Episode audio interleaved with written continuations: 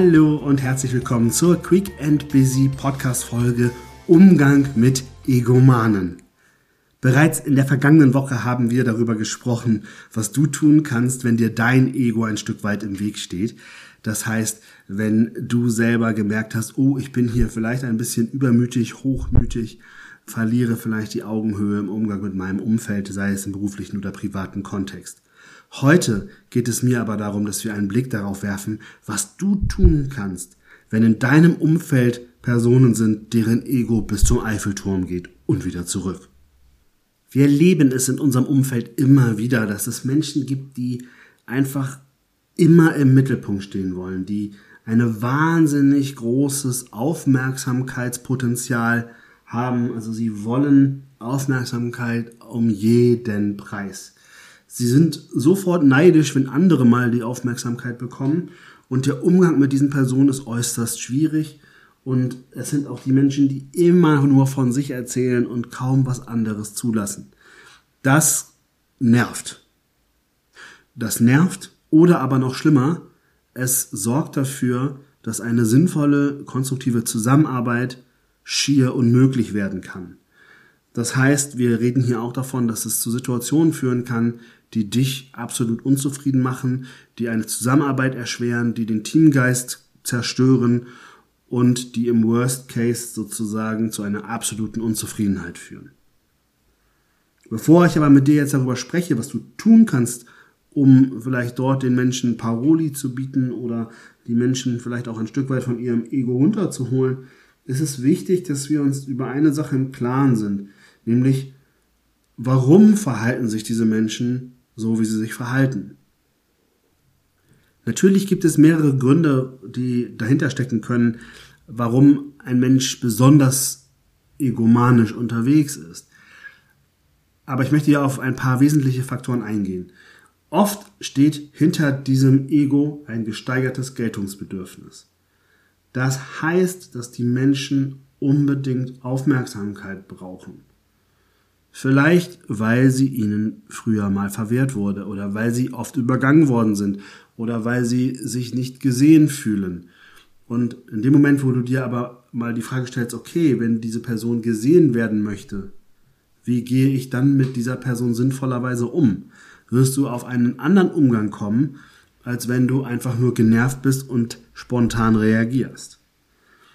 Auch oft, aber es mag vielleicht im ersten Moment widersprüchlich klingen, es kann ein geringes Selbstbewusstsein dahinter stehen. Das große Ego ist zwar eigentlich etwas, was immer ein sehr großes Selbstbewusstsein ausstrahlt, aber ganz ehrlich, das ist manchmal einfach Show und Fassade. Wenn man dahinter guckt, dann bröckelt alles und du siehst, dass da eigentlich eine riesen Unsicherheit ist, die probiert wird zu überspielen durch besondere Sprüche, durch Angeberei, durch Wettbewerb, durch Neid.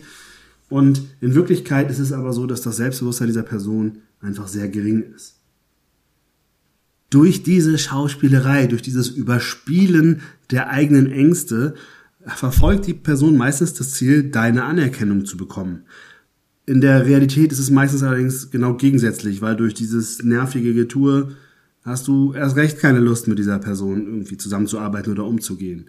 Aber trotzdem ist es wichtig, dass du für dich mal klar hast, es kann sein, dass diese Person tatsächlich mit ihrem eigenen Selbstbewusstsein ein großes Problem hat. Natürlich kann auch immer noch eine narzisstische Störung vorliegen, also sprich, dass diese Person so selbstverliebt ist, so sehr von sich überzeugt ist, dass sie absolut keine andere Meinung zulässt. Sie ist ganz sicher, dass alles, was sie kann, was sie sagt, was sie tut, das absolut Beste ist.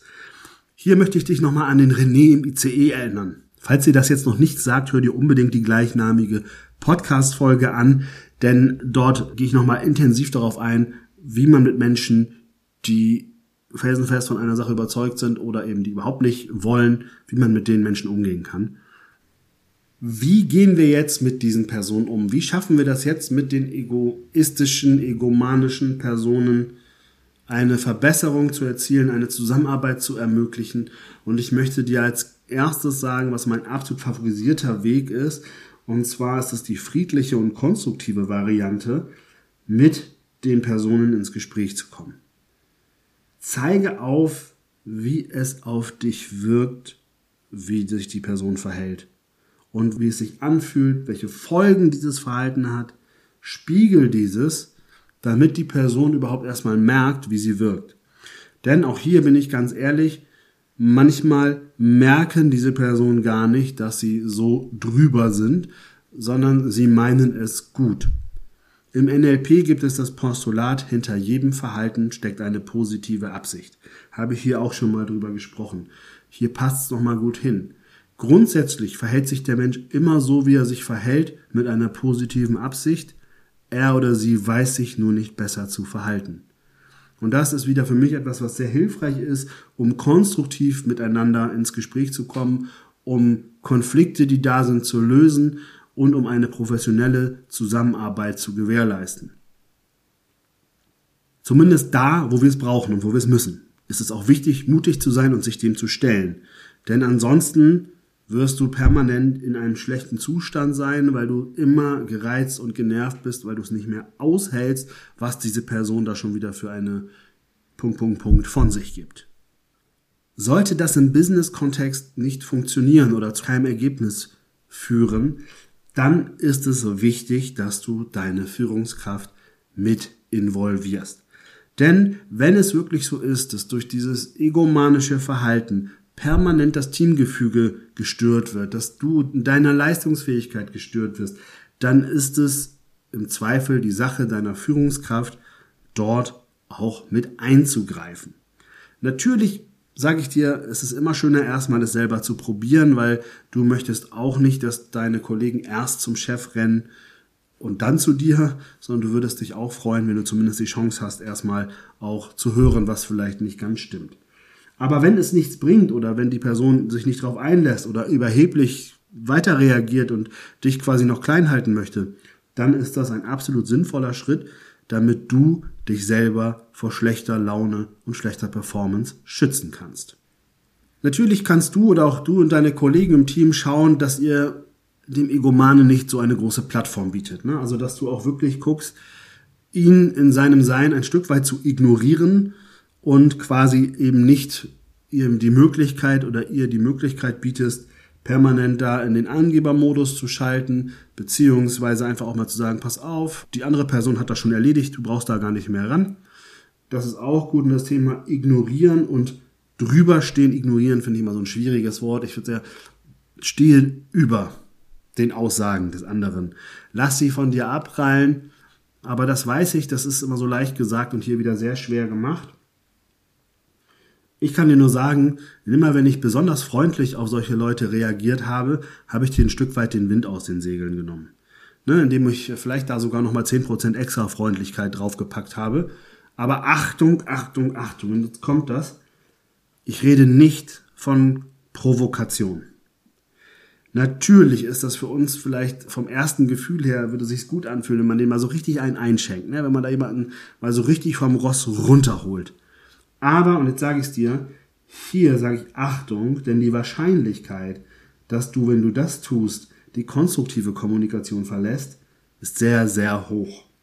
Und da muss ich wieder sagen, und ist das dann Augenhöhe von deiner Seite aus? Oder bist du jetzt der hochmütige Egomane, der probiert, den anderen runterzuziehen und so richtig einen reinzudrücken?